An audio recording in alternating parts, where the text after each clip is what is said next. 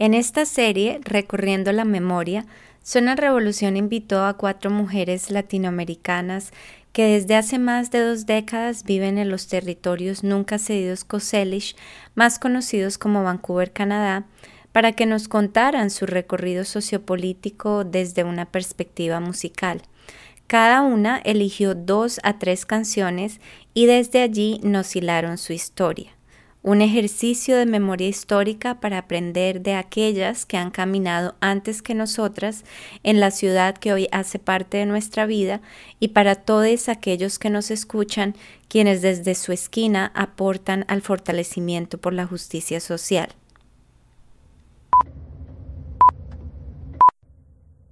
Hola a todas, todas y todos. Estás escuchando a Suena Revolución.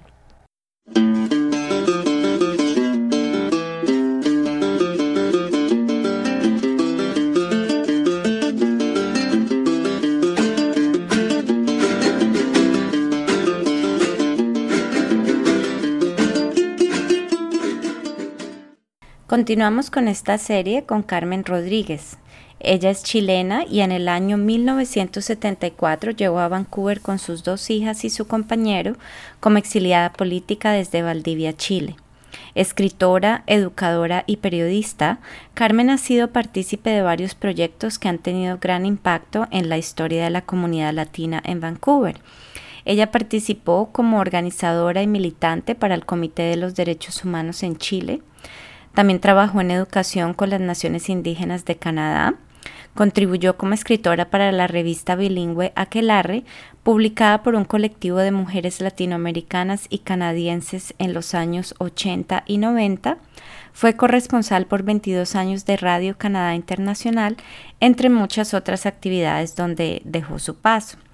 Su trabajo como escritora ha sido destacable. Carmen ha escrito novelas, cuentos cortos, poesía, antologías y ensayos. Su novela Retribution quedó en el segundo lugar en la Premiación Internacional de Libros Latinos en el 2011.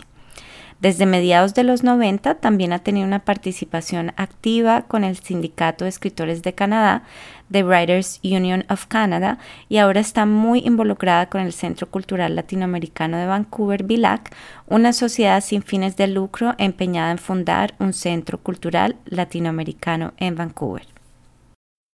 Y entonces, tu nombre completo que hacías en Chile, ¿de dónde vienes? Carmen Laura Rodríguez Cortés. Mm. y vengo del sur de Chile, de la ciudad de Valdivia, donde el paisaje y el clima es similar a Vancouver, muy similar. Hay que agregarle los volcanes.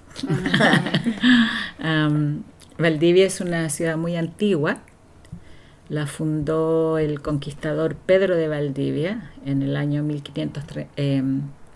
52. Y está a orillas de un, de un río muy lindo, un río amplio azul, ah, que es el río Valdivia. Y mm, ahí nací, después eh, mi familia, mi padre era maestro secundario y mi madre era maestra primaria, pero ella no ejerció fuera de la casa porque en ese tiempo... Em, había que mm, lijar los pisos eh, y encerar el piso y lavar todo a mano y planchar y cocinar cuatro comidas al día y salir a comprar todos los días porque no había heladera ni refrigerador. Entonces ella se dedicó a eso, pero transformaba el comedor de nuestra casa en eh, una escuelita todas las tardes después del almuerzo nos sentaba ahí a hacer las tareas y la mitad del barrio también llegaba a hacer las tareas y ahí ella pudo ejercer mm. su, vocación de maestra. Y, pero cuando yo tenía cinco años nos fuimos a Valparaíso, que es un puerto en la región central, justo al oeste de Santiago. un puerto muy lindo, que no sé si alguna vez han ido a Chile. Esperamos ir. es un puerto muy colorido, con mucha personalidad.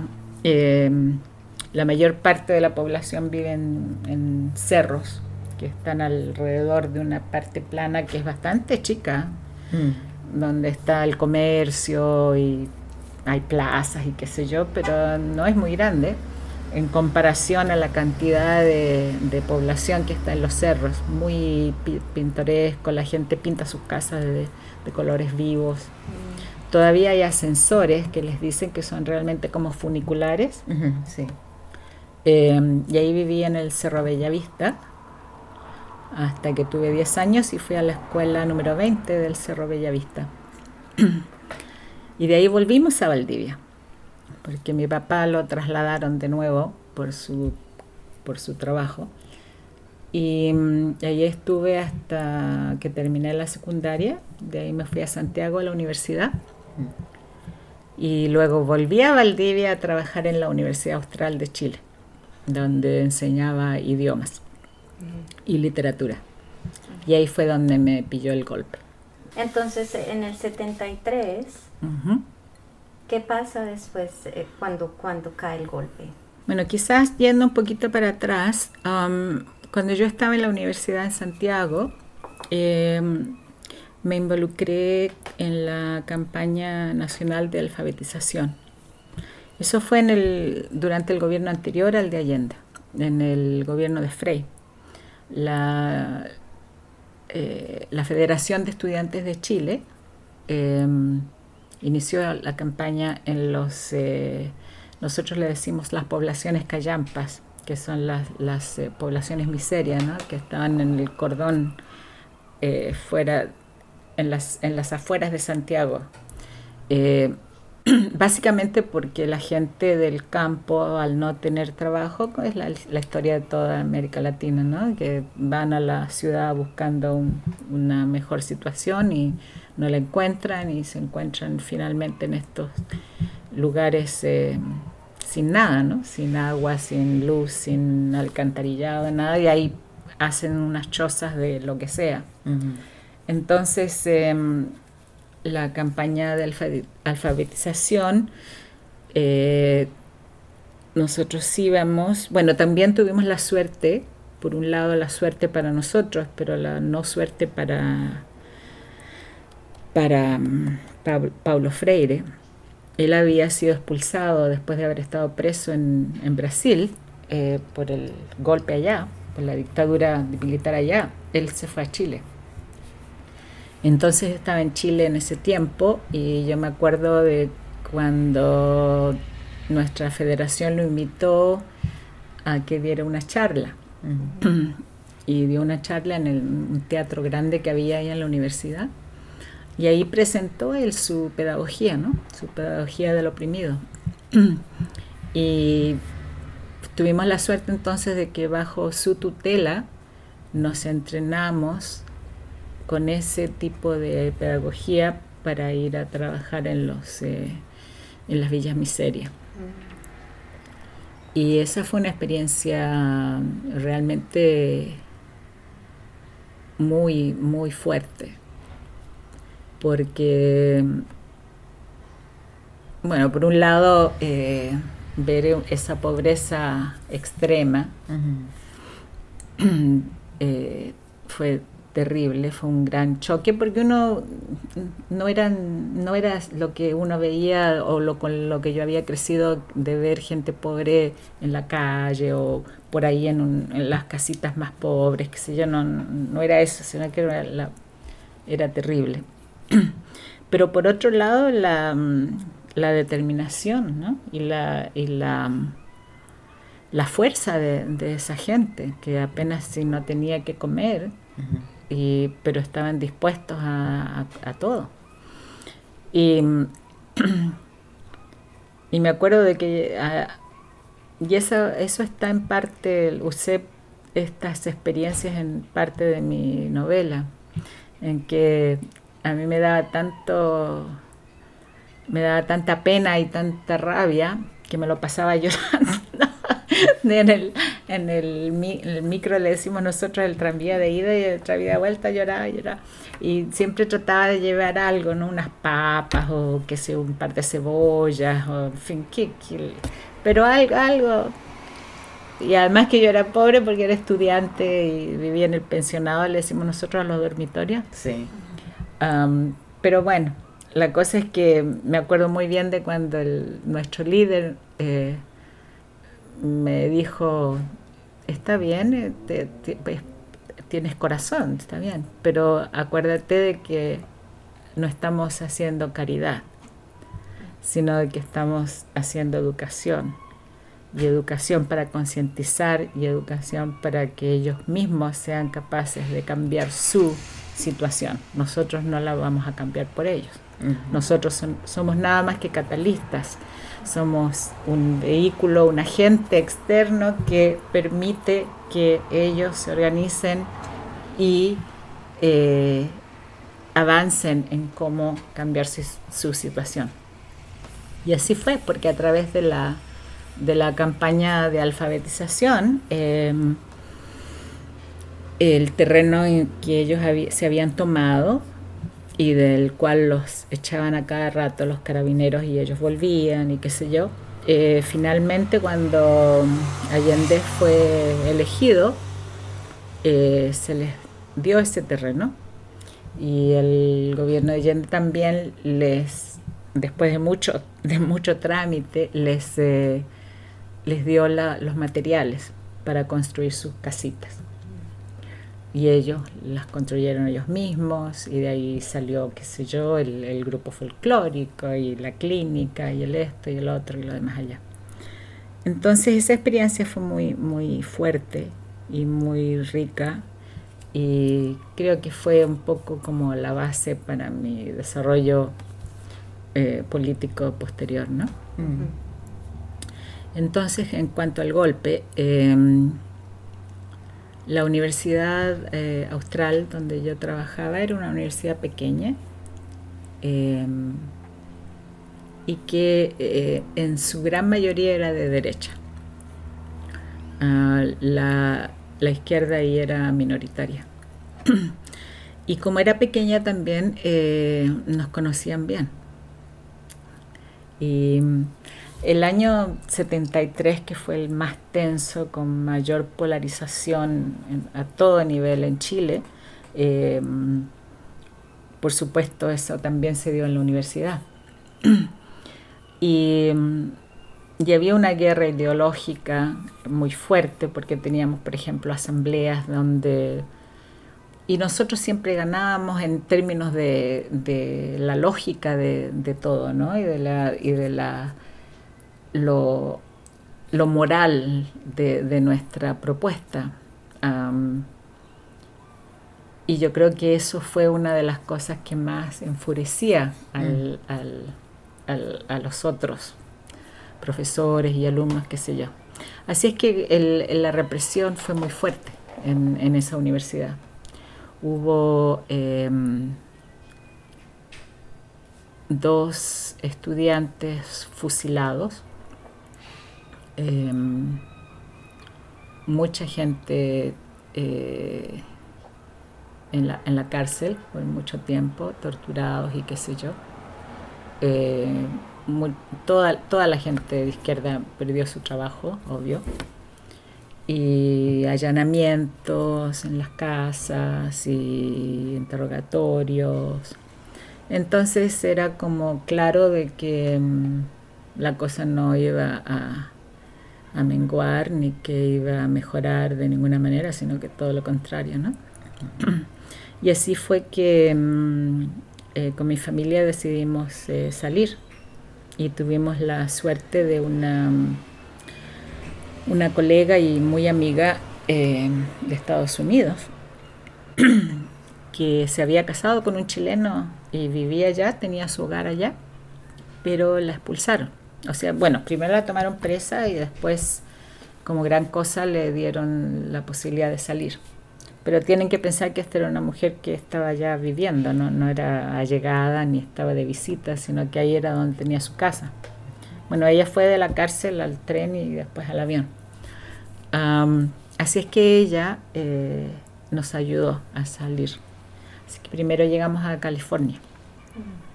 Y ahí, ahí estuvimos eh, ah, ocho meses.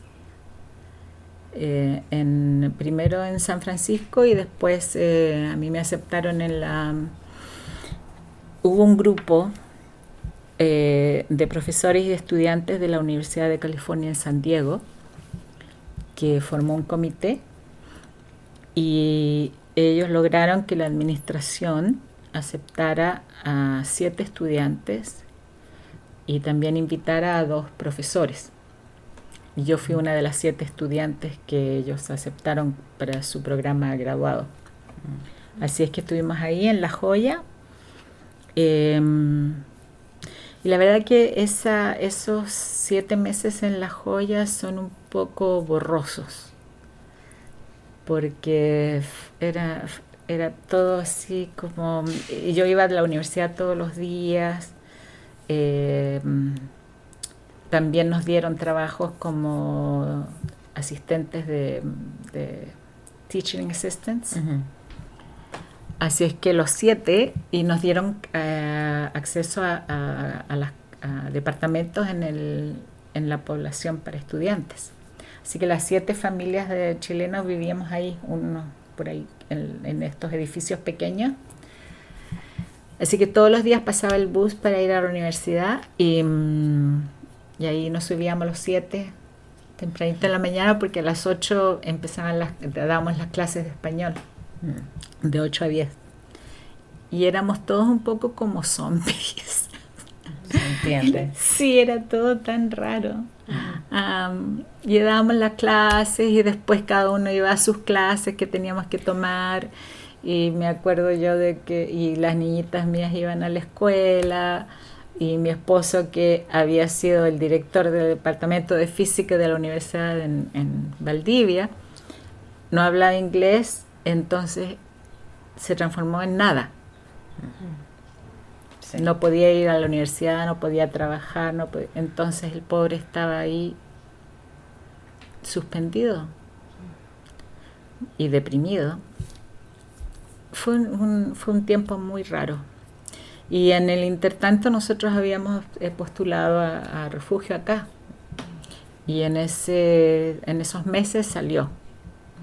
Entonces, una familia de ahí del, de unos vecinos nos regalaron un auto eh, Chevrolet celeste, sí, parecía bote, para toda la familia. y en ese auto partimos hacia acá. Eh, trajimos las ollas y los platos y ese tipo de cosas que habíamos que nos habían regalado, eh, las sábanas, qué sé yo. Y cruzamos la frontera el 7 de agosto, hace poquitos días, ¿Ah, el 7 de agosto de 1974, que me acuerdo de que había un, un rest area justo antes de la frontera acá, en, cerca de Blaine. Y así que ahí paramos, eh, nos nos escalamos un poco, yo le volví a hacer las trenzas a las niñitas, les cambié vestido, yo me cambié blusa, en fin, nos, arreglamos un poco y, y, pasamos, entonces hay que llenar cosas, ¿no? Y nos preguntaban cuándo llegaban nuestras cosas, qué cosas, pero eh, ¿dónde están sus cosas? Aquí están, estas son las cosas. Ah, no hay, no hay nada más que venga por el por transporte. no. en fin, eh, y pasamos. y ya, aquí nos quedamos. Y ya estando acá en, acá en Vancouver desde el 74, ¿no? Sí. Em, ¿Qué empezaste a hacer? ¿Y ahora cómo fue esa vida en Vancouver ya cuando llegaron acá? Si nos puedes resumir un poco qué pasó. Sí. bueno, inmediatamente nos eh, conectamos con... Mi hermano ya estaba acá, mi hermano Nelson. Él había salido, él estuvo preso bastante tiempo y mm, finalmente eh, logró que Canadá lo pidiera, ¿no? Así es que él había llegado en abril del 74 y luego mi cuñada y los niños llegaron en junio, o sea que un par de meses antes que nosotros. Así es que cuando cruzamos la frontera fuimos directo a la casa de ellos. Y eso fue muy emotivo. Y después de eso nos mandaron al Hotel de los Refugiados, que estaba en... em, es un hotel que está en English Bay, que está en Denman, con Davy, que no me acuerdo cómo se llama ahora. Silvia Hotel. No, no, no. Está justo en Davy, es un hotel un poco de mala muerte, está en Denman, De mala muerte, sí. Sobre Denman. sobre Denman casi al llegar a Davy, Oh, Denman Hotel. algo así. Se llama el Ace Motor Inn. Y ahí ponían a todos los refugiados. Entonces había de todo. De, de hablar, gente que hablaba de todo. Y era feo el hotel, era horrible. Tenía de esas alfombras como a cuadros rojos y amarillos y negros. Y hediondo. Porque no, seguro que no habían cambiado las alfombras. Nunca. Y, ca- y las habitaciones tenían una cocinita. Y, y así es que todo el mundo cocinaba, porque que no, no había dinero para ir al restaurante, ni mucho menos. Ah, así es que los olores, había de todo. Todas las Todo, naciones. todo el hotel olía cualquier cosa. Lo que tú le pidas, eso olía. Ay, qué horror. Am, y te- había dos camas grandes, me acuerdo. Y las niñitas chicas, ay, Dios mío. Yo no voy a dormir con Alejandra. Yo no voy a dormir con la Carmencita. Me tocó, mami, me tocó. Porque querían, no querían dormir juntas, porque que esta la empujaba, que la otra le ponía la, la pata en la guatita o qué sé yo. Ay, qué cansancio más grande. Y bueno, Memorias de madre. ay, y ahí de nuevo eh, mi marido que no hablaba inglés, entonces yo, yo hablaba inglés. Yo con toda la responsabilidad de encontrar un lugar donde vivir, de que cómo vamos a sobrevivir, que, dónde vamos a trabajar y qué sé yo. Entonces en eso unos amigos que se habían hecho mi hermano con, con mi cuñada eh, me dijeron, ¿por qué no postulas a la UBC? Y ya era mediados de agosto. ¿Quién me iba a, quién me iba a aceptar la UBC a mediados de agosto para empezar en septiembre? Y me dijo, no, no, no, eh, yo conozco al profe, qué sé yo, tanto, en fin, lo vamos a llamar.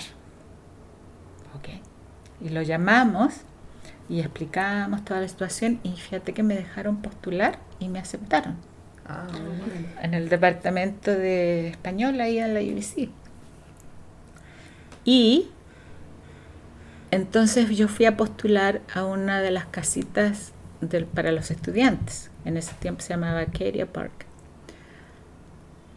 Y bueno, después que salimos del hotel nos fuimos a vivir en un basement em, por allá por Fraser con la treinta y tantos, que lo que más me acuerdo era que estaba frente al cementerio, oh, sí.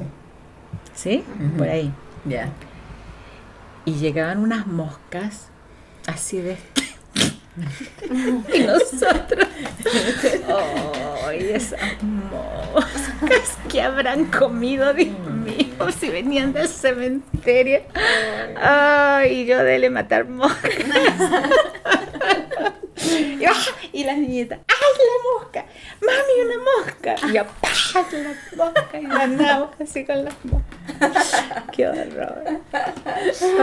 ¡Ay, qué cosa! Pero entonces me- nos dieron una casita, fíjate, en la UBC, fue como milagro. El 15 de septiembre se- nos dieron una casita, era un palacio, te juro que era un palacio. Oh, y era, pero tan linda, nosotros estábamos, pero que no nos, si nos hubieran dado un palacio no habríamos estado tan contentos. No sé si alguna vez vieron esas casitas y las demolieron, serán, pero hace poco que las demolieron, unas casitas lindas, No, con- de dos pisos, con dos dormitorios, bien bonitas. Pero aquí como demuelen todo y, y- y ahora construyen para alquilar o para vender. Bueno. Así es que ahí nos fuimos a, esa casita. Y mi esposo entonces eh, le dieron las clases de inglés que le dan a los inmigrantes. Entonces él iba a clases de inglés de 8 a 2, creo que era 8 a 3. Y después se consiguió un trabajo en la Toyota que todavía está en Kingsway con la 12. Oh, sí, sí, sí, la que queda esquina. Y su trabajo era lavar los autos que están ahí afuera para mostrar, mantener todo eso limpio. Trabajaba ahí de 3 a 9. Así que él, de ser el director del Departamento de Física de la Universidad Austral de Chile, pasó a ser el, el que lavaba los autos ahí afuera. Y bueno, ¿qué se va a hacer? Entonces yo iba a la universidad y también me dieron, eh, era TA, así que así nos arreglábamos con, con la casita que costaba menos que y era buena, y en fin. Y entonces también la conexión con el resto de la comunidad chilena y empezó todo el trabajo político y el trabajo cultural y, y así. Y entonces, este, la, la primera canción de que, que nos, nos mandaste, nos, nos compartiste, está titulada Mujer, de la venezolana eh, Gloria Martín. Y pues la versión que sugeriste es de Amparo Ochoa. Sí, Y entonces, escuchando antes, antes de la entrevista, eh, como estábamos hablando de, de regresar a nuestros países y, y la posición de la mujer y cómo se Ujú. ve la mujer en, en- de lo cotidiano a lo activista, de todo, ¿no? Ujú. ¿Por qué esa canción?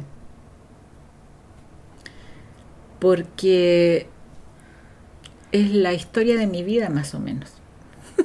en cierta y de otras mujeres que, que conozco, ¿no?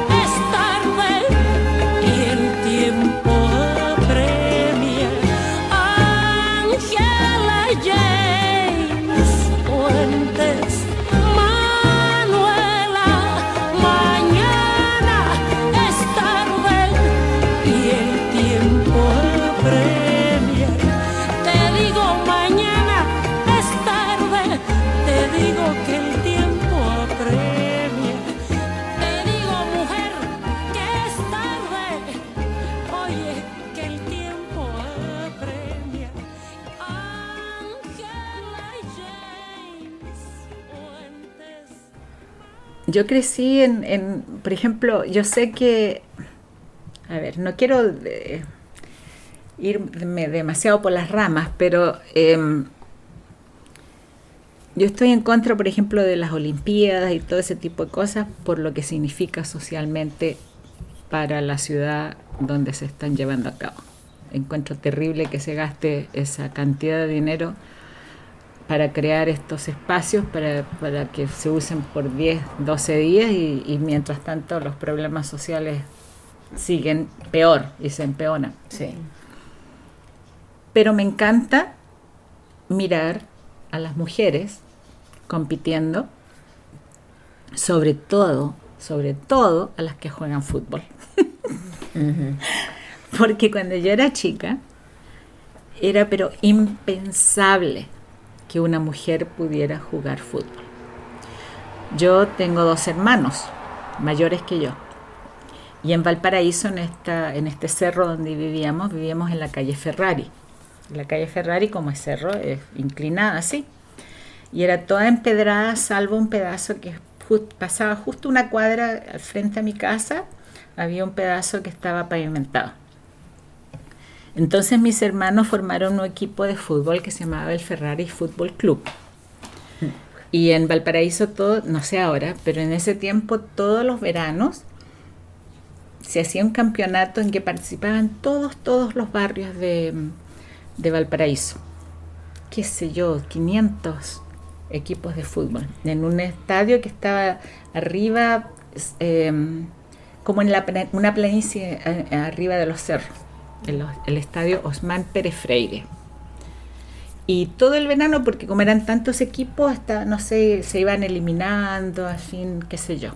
Así es que eh, todo el barrio iba a mirar al Ferrari Fútbol Club jugar en el Osman Pérez Freire. Y como no había dónde practicar, mi- el equipo practicaba en la calle, en la calle Ferrari, que era así de inclinada. Entonces a mí me ponían, yo que era la niña chica, ponían un arquero en cada punta y a mí me ponían junto con el arquero de abajo porque así ayudaba a, a parar la pelota porque si pasaba de largo iba a llegar allá a la Plaza Victoria que estaba, que estaba abajo. Entonces yo estaba a cargo de parar la pelota. Y yo lo hacía súper bien. Entonces un día yo dije, yo también quiero jugar. Bueno, me dije. Y me dejaron, mi hermano mayor me, decía cómo, qué sé yo, y me dejaron jugar de alera izquierda. Y yo era bien buena, fíjate, y metía goles y todo. De haber tenido yo unos 8 o 9 años. Y, y un día entonces cuando ya había que armar el equipo para ir, para ya inscribirlo, eh, yo dije que quería estar en el equipo. Entonces mis hermanos me dijeron, se miraron así y me dijeron, no, no, no puedes. ¿Y por qué no? Porque eres mujercita. Y yo me acuerdo que me dio una rabia, Mm. pero una rabia tan grande que les pegué, los pateé, los puñeteé. Y ellos trataban así de sujetarme y yo estaba pero enfurecida. Y lo único que pensaba yo, no tengo que llorar, no tengo que llorar. Porque si lloro más encima me van a, se van a burlar más de mí porque hoy soy mujercito y me pongo a llorar. Así que no lloré, pero les saqué la mierda. Lloré por los puños Sí.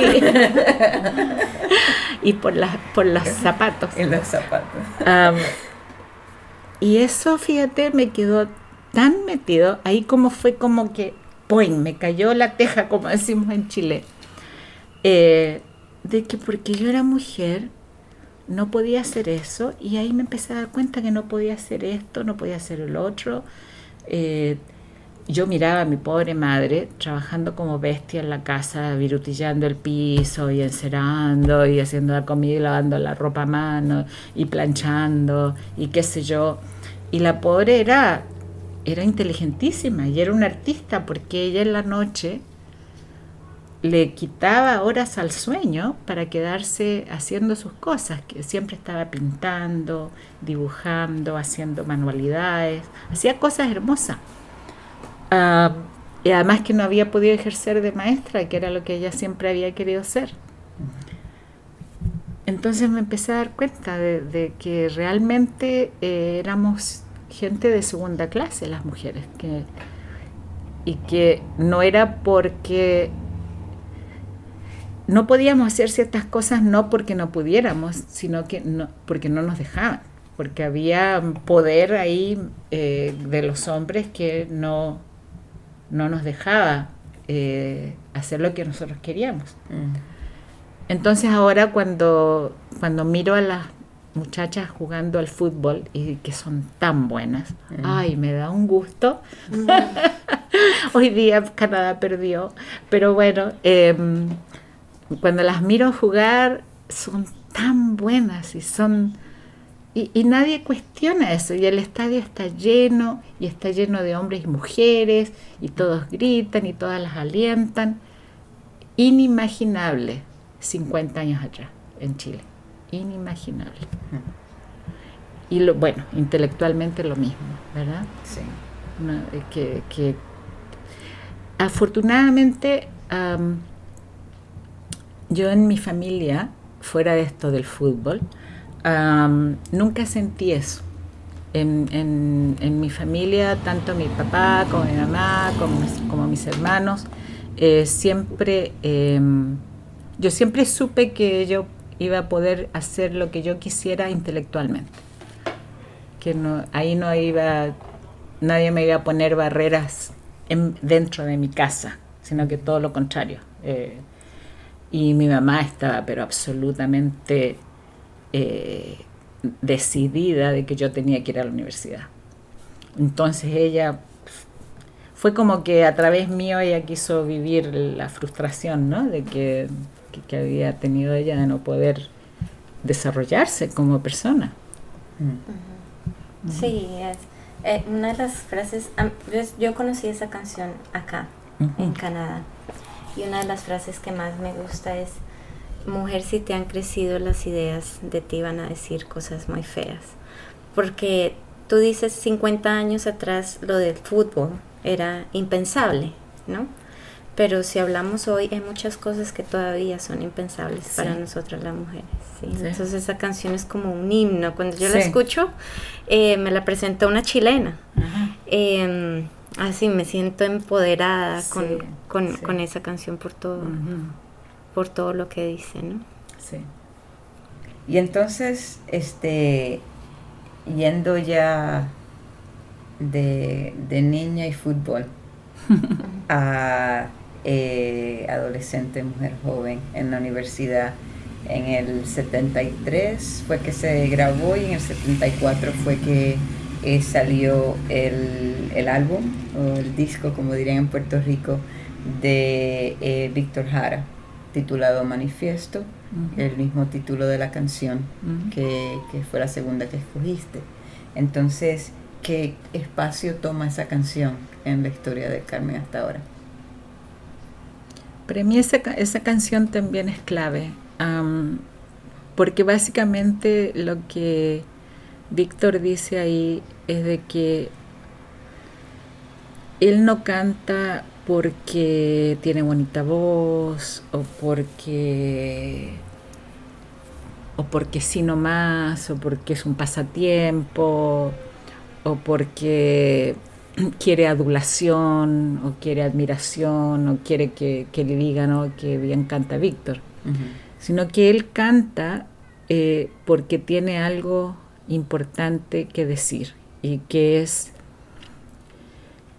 em, que, el, que el artista em, es parte de, de su pueblo, es parte de, de las luchas de su pueblo, que no está separado.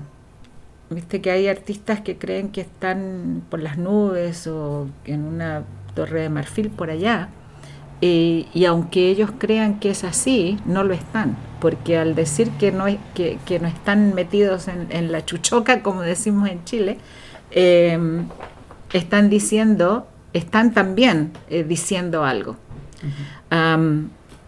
Y lo que dice Víctor es el papel del artista en una situación como la nuestra, por la que pasamos, o en una situación, cualquier situación de injusticia, porque aquí en, el- en este mundo actual, donde, donde reina el capitalismo y el neoliberalismo y el imperialismo y el, racismo y qué sé yo,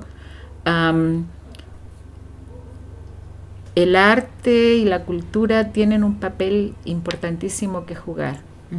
Y ese es el papel de denunciar, de contar, de eh, protestar y también de presentar una visión, una visión del tipo de mundo que queremos construir y que sea un mundo justo y un mundo de paz, pero no de esa paz la la la la la que de la que habla alguna gente, sino que una paz basada en la justicia y en, y en, y en otro tipo de sociedad. Y esa canción eh, Víctor la, mm, la creó y la cantó hacia el final de sus días, ¿no? Eh, como que él tenía una, bueno, todos sabíamos en Chile de que se hablaba de que el golpe era inminente. Yo no sé si, si alguien se imaginó que iba a ser tan brutal, Mm, pero yo creo que Víctor sí. Y como él era una figura tan pública y tan importante y tan eh, visible y un líder, porque Víctor era un líder eh, político a través de su música, eh, él sabía que no lo iban a que no, no lo iban a dejar vivir. Pero lo que no sé, lo ridículo de, de esta gente, ¿no? De los fascistas y de los golpistas y de los y de, estos dictadores y estos militares, es de que no, no, se dan cuenta de que eh, al matar a alguien como Allende, al matar a alguien como Víctor Jara, lo que están haciendo realmente es crear una ausencia que toma tanto espacio que, que tiene el efecto contrario al que ellos querían, porque los víctores se multiplicaron y hasta el día de hoy eh, la juventud chilena adora a Víctor Jara. Hubo un periodo eh, muy largo en Chile de amnesia. Hubo un periodo en que, en que eh, bueno, primero que la, represión eh, fue tal que, que no se podía escuchar esa música. Y después hubo un periodo, después de que llegó la llamada democracia, en que la gente estaba como, como, ¿qué te dijera? Como que no tenía sentidos, como que los sentidos se les habían opacado y se les había olvidado todo. No querían saber, no querían recordar, era demasiado. Yo entiendo, yo, yo estando fuera, por supuesto, tuve otra experiencia, pero me imagino a la gente que nunca se fue y que sufrió toda la represión y todos esos años de dictadura y de tener que estar calladitos y no decir nada y no poder ni siquiera escuchar lo que la música que, que- que querían escuchar. Entonces hubo ese otro periodo de amnesia, pero eso hace algunos años explotó, se abrió, se abrió. Y es, la juventud de hoy es la que está a cargo realmente de, de hacerle recordar a Chile qué pasó. ¿Qué pasó? Sí. Y, y Víctor vive.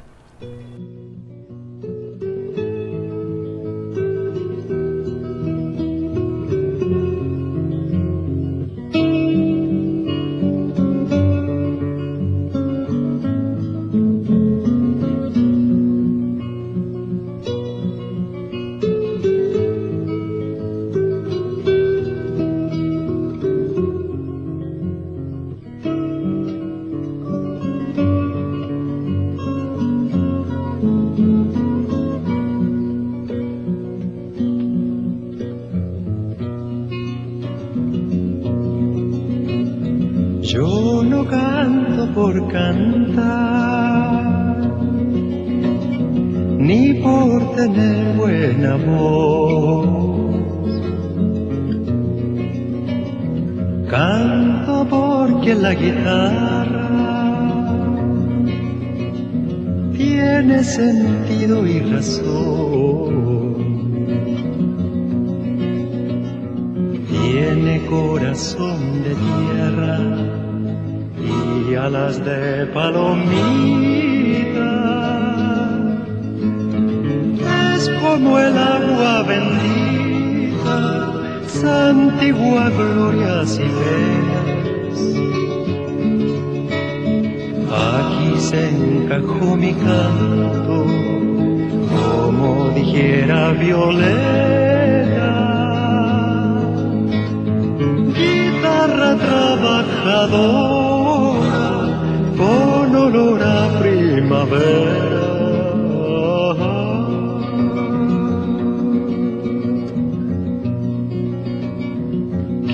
No es guitarra de rico, ni cosa que se parezca.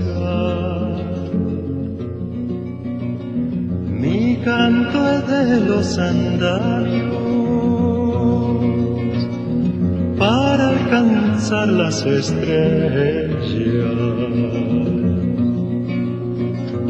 Que el canto tiene sentido cuando palpiten las venas del que morirá cantando las verdades verdaderas. Lisonjas fugaces, ni las famas extranjeras, sino el canto de una lonja hasta el fondo de la tierra.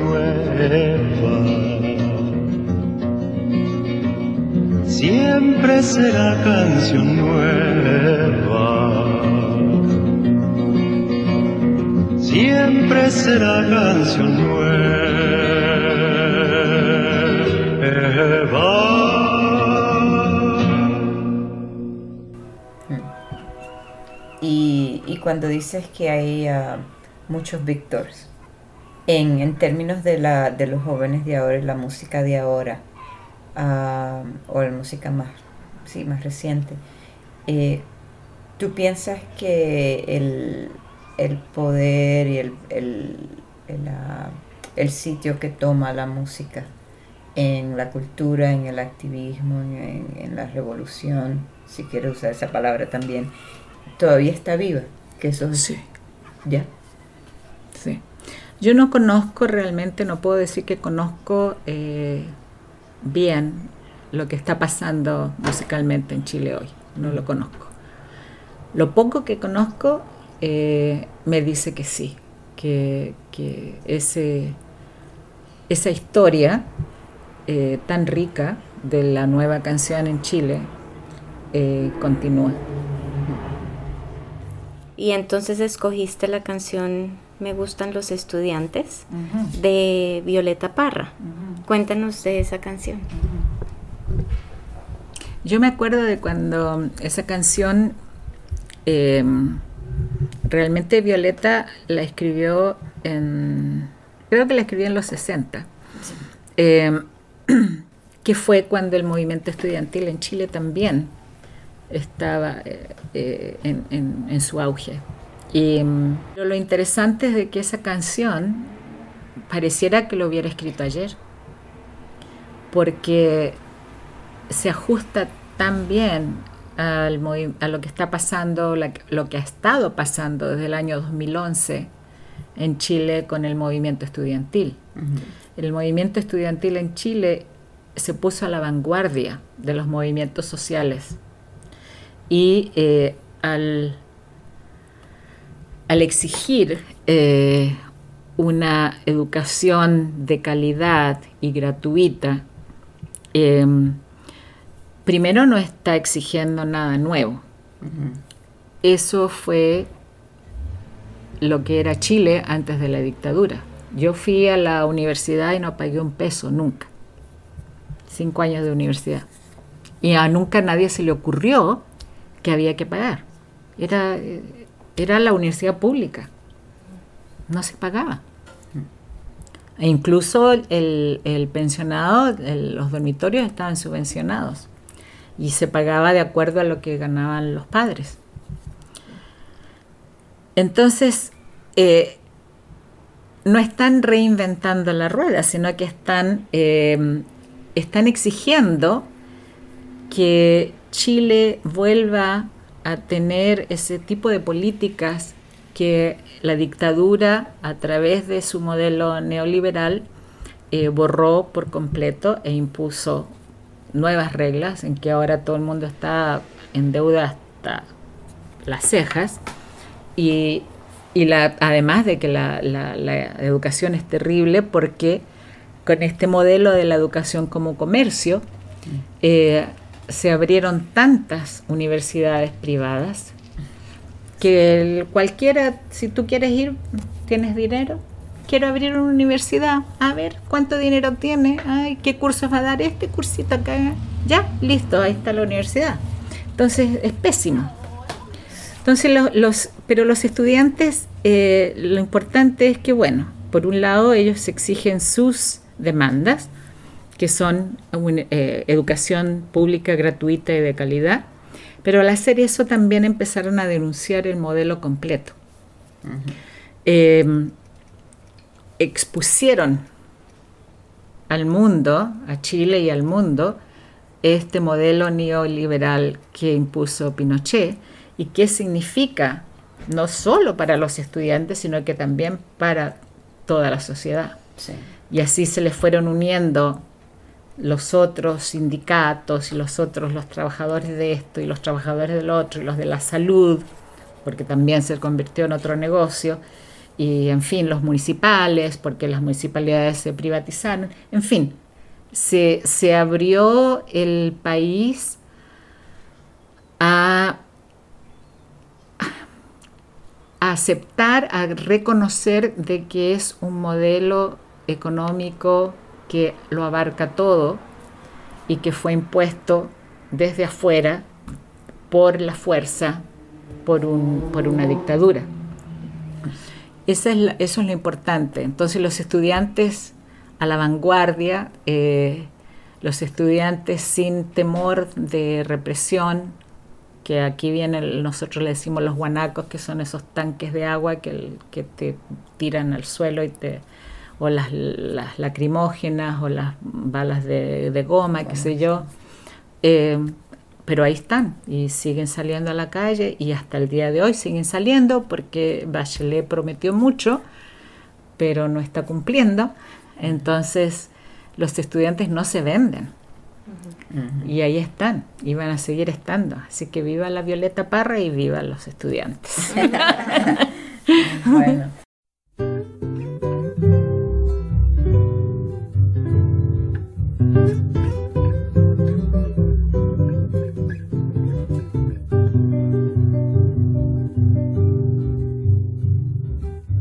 vivan los estudiantes, jardín de nuestra alegría. Son aves que no se asustan de animal ni policía. y no le asustan las balas ni el ladrar de la jauría. Caramba y zamba la cosa, que viva la astronomía.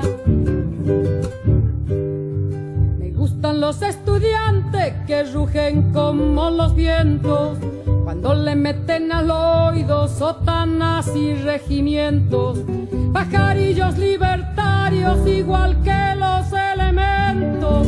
Caramba y zamba la cosa, que viva lo experimento.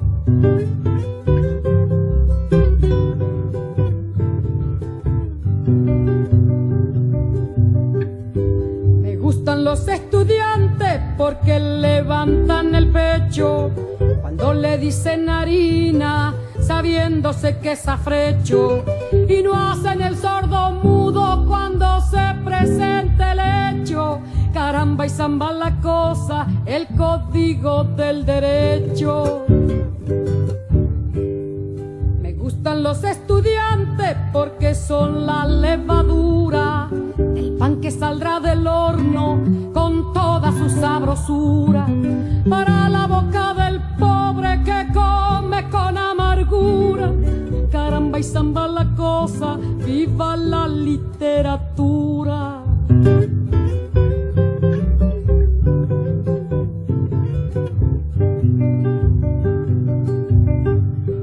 Me gustan los estudiantes que marchan sobre la ruina con las banderas en alto a toda la estudiantina.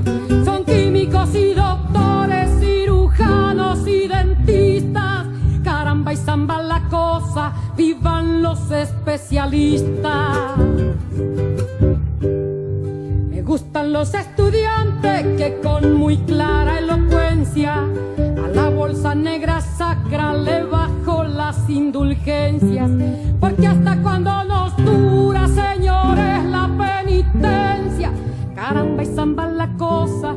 Viva toda la ciencia. Caramba y zamba la cosa, que viva toda la ciencia.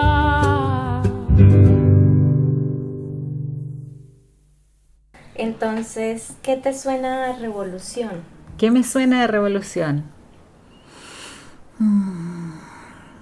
Bueno, para mí una revolución eh, es un cambio total. Mm. Estrictamente hablando, para mí eh, tiene que haber una revolución para que realmente este sistema que tenemos eh, cambie y se transforme en algo totalmente diferente. Em, hacer unas puntaditas por acá o poner un parchecito por allá o qué sé yo, eh, está bien, funciona por un tiempito, pero realmente no cambia lo que está, lo fuerte, no cambia el- los cimientos. Hay que destruir para crear.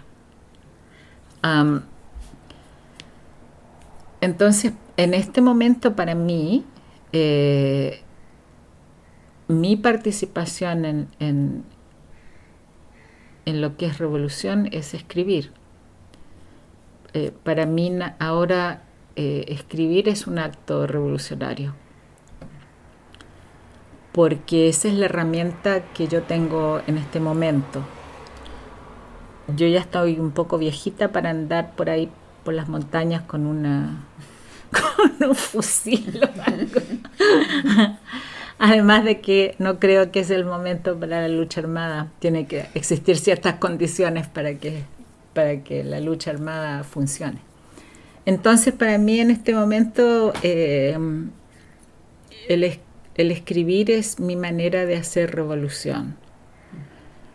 Es mi manera de contar las historias de aquellos que han estado en los márgenes, de aquellos que han sido explotados, que han sido eh, utilizados por este sistema, es eh, denunciar las atrocidades que se han cometido y que no fueron solamente las del golpe de Estado, ¿no? En Chile tanta bla bla de que, de que los militares habían sido siempre tan profesionales y esto son puras mentiras. Los militares chilenos tienen una larga historia de represión y una larga historia de eh, fascismo, de ideología fascista. No estoy hablando de fascismo así en general, estoy hablando de los militares chilenos basando sus, eh, su ideología en el fascismo italiano y en el nazismo alemán. Y eso se ve en su historia y en su evolución desde el siglo XIX para adelante y en su actuación, eh, en su represión de la, de la sociedad civil eh, peruana y boliviana durante la Guerra del Pacífico. Los militares chilenos fueron altamente crueles con, eh, desde una posición de supuesta superioridad racial. Eso ha existido por siglos. Y luego volcaron ese mismo odio eh, a los trabajadores chilenos. Entonces la represión eh, militar en Chile ha existido por mucho tiempo. En a principios del siglo XX, eh, cuando había un movimiento obrero muy fuerte y muy ideologizado, eh, con influencias del anarquismo, del comunismo, eh, con un movimiento, un proletariado realmente, porque eran obreros eh, muy pobres, pero muy bien leídos y muy bien instruidos y muy conscientes de su, de su papel y de su fuerza. En los gobiernos de Chile eh, usaron a los militares y, es- y la ideología de, los- de esos militares para reprimir, pero sin tapujos. Las masacres de obreros en Chile eh, a, a comienzos del siglo XX, hay muchas, 2.000, 3.000 personas en las salitreras en, en el norte, en, en Iquique, en fin, eh, hombres, mujeres y niños. Entonces no me vengan a hablar de que, ay, que los militares chilenos fueran siempre tan profesionales y de repente, uy, así pues, cambiaron y hicieron un golpe. No, hay una historia ahí. Entonces mi papel, y eso lo digo ahora por lo que estoy escribiendo, porque estoy escribiendo sobre ese periodo en la historia de Chile. Mi papel revolucionario en este momento, mi revolución es escribir y denunciar todo eso. Y al mismo tiempo cantar eh, y mostrar la, la belleza de, de- de la gente, eh, de los de abajo. los de abajo, ¿verdad? Como, como decía Mariana Suárez. Y como el grupo también. Sí, y lo del grupo, sí, el Yeah. grupo eh, mexicano. Eh, y la inteligencia y la preparación. Esta era gente que no tenía dónde caerse muerto, era, no tenían nada, pero tenían libros y, y estaban instruidos de, de cuáles eran las ideologías que y, y debatían los anarquistas con los comunistas y qué sé yo y, se- y, y- y- y avanzaban en sus movimientos a través de esos debates ideológicos. No era, no era una cosa así que vamos a tirar piedras, no. Entonces, esa es, esa es mi revolución ahora. Eh, poder contar esos cuentos, poder eh, denunciar y, mostrar eh, la verdad, nuestra verdad, y al mismo tiempo, mm, eh, como dijera, eh, hacer un homenaje en cierta medida, hacer un homenaje a, a esos luchadores, porque nosotros no estaríamos donde estamos hoy, que es un poquito mejor de lo que estuvieron ellos, si no hubiera sido por sus, por sus luchas. Hay una historia ahí, no, todo no sale de la nada. Así es que esa es mi revolución. Muchas gracias, Carmen. Gracias a ustedes. Gracias. Muchas gracias a Carmen Rodríguez por concedernos esta entrevista y a ustedes por escuchar nuestros episodios. Recuerden que este es parte de una serie a la cual llamamos Recorriendo la Memoria y les tenemos otras dos entrevistas en las cuales charlamos con mujeres latinoamericanas que nos cuentan sobre sus vidas en los movimientos sociales y cómo la música ha sido parte importante de ellas en ese contexto. Pueden escuchar de nuevo este episodio y todos nuestros episodios en la página web www.suenarevolucion.org.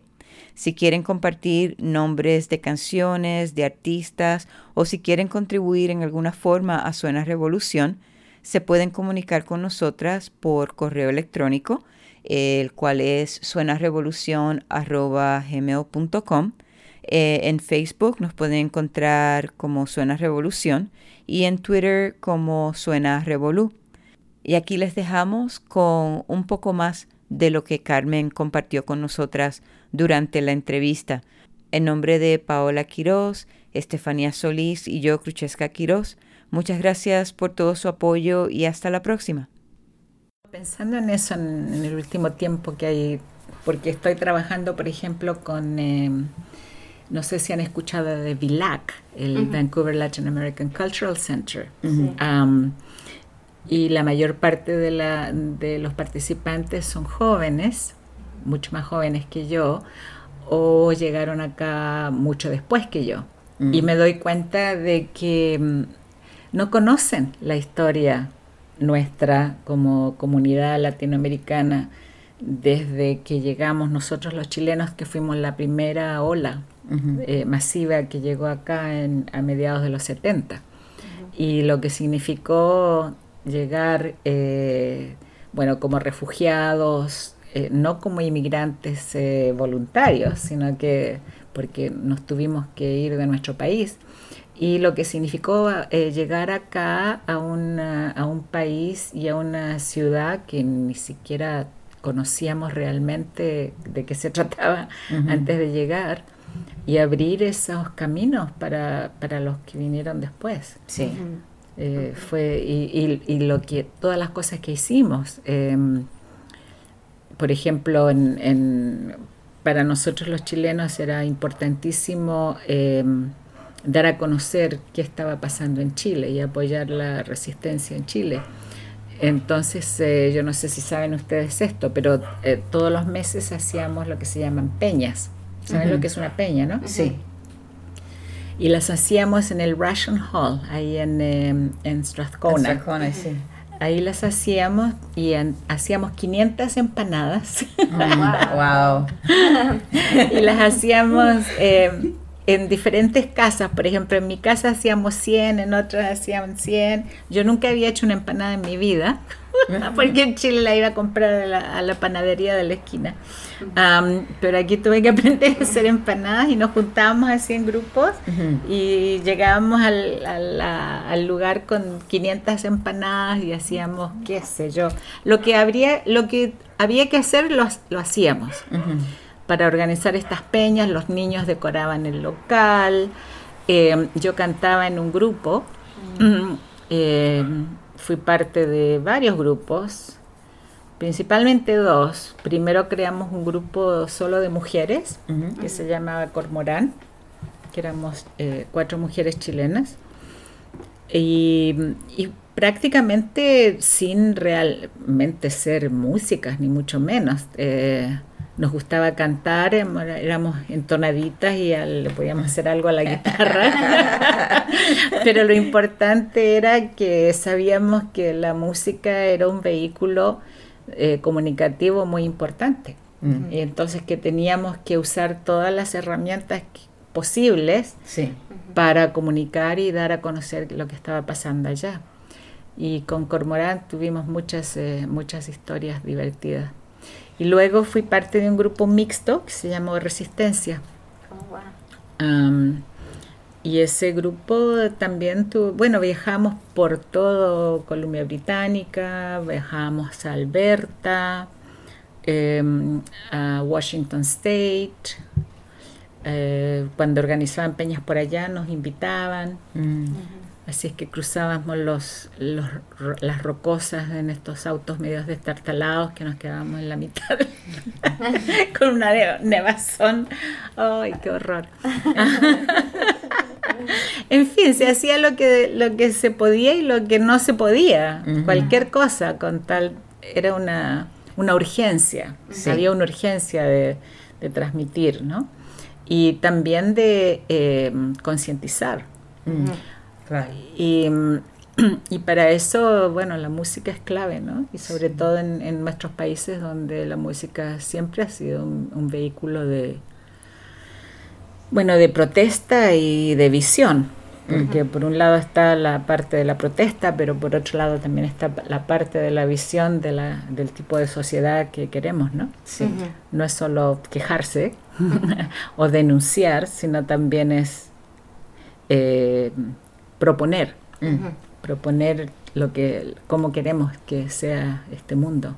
mm, Entonces pasamos por todo eso. eh, fue una- fue un- fueron años muy, ah, muy atareados y muy lindos, con mucha solidaridad, eh, con muchas conexiones con otros grupos de inmigrantes, de refugiados, con muchas conexiones con canadienses de acá, eh, en fin. Y mm, hasta que llegó el momento de que teníamos que, que apoyar la resistencia de una manera más concreta y muchos de nosotros, algunos fueron directo a Chile, otros fuimos a países eh, fronterizos a apoyar desde ahí. Mm.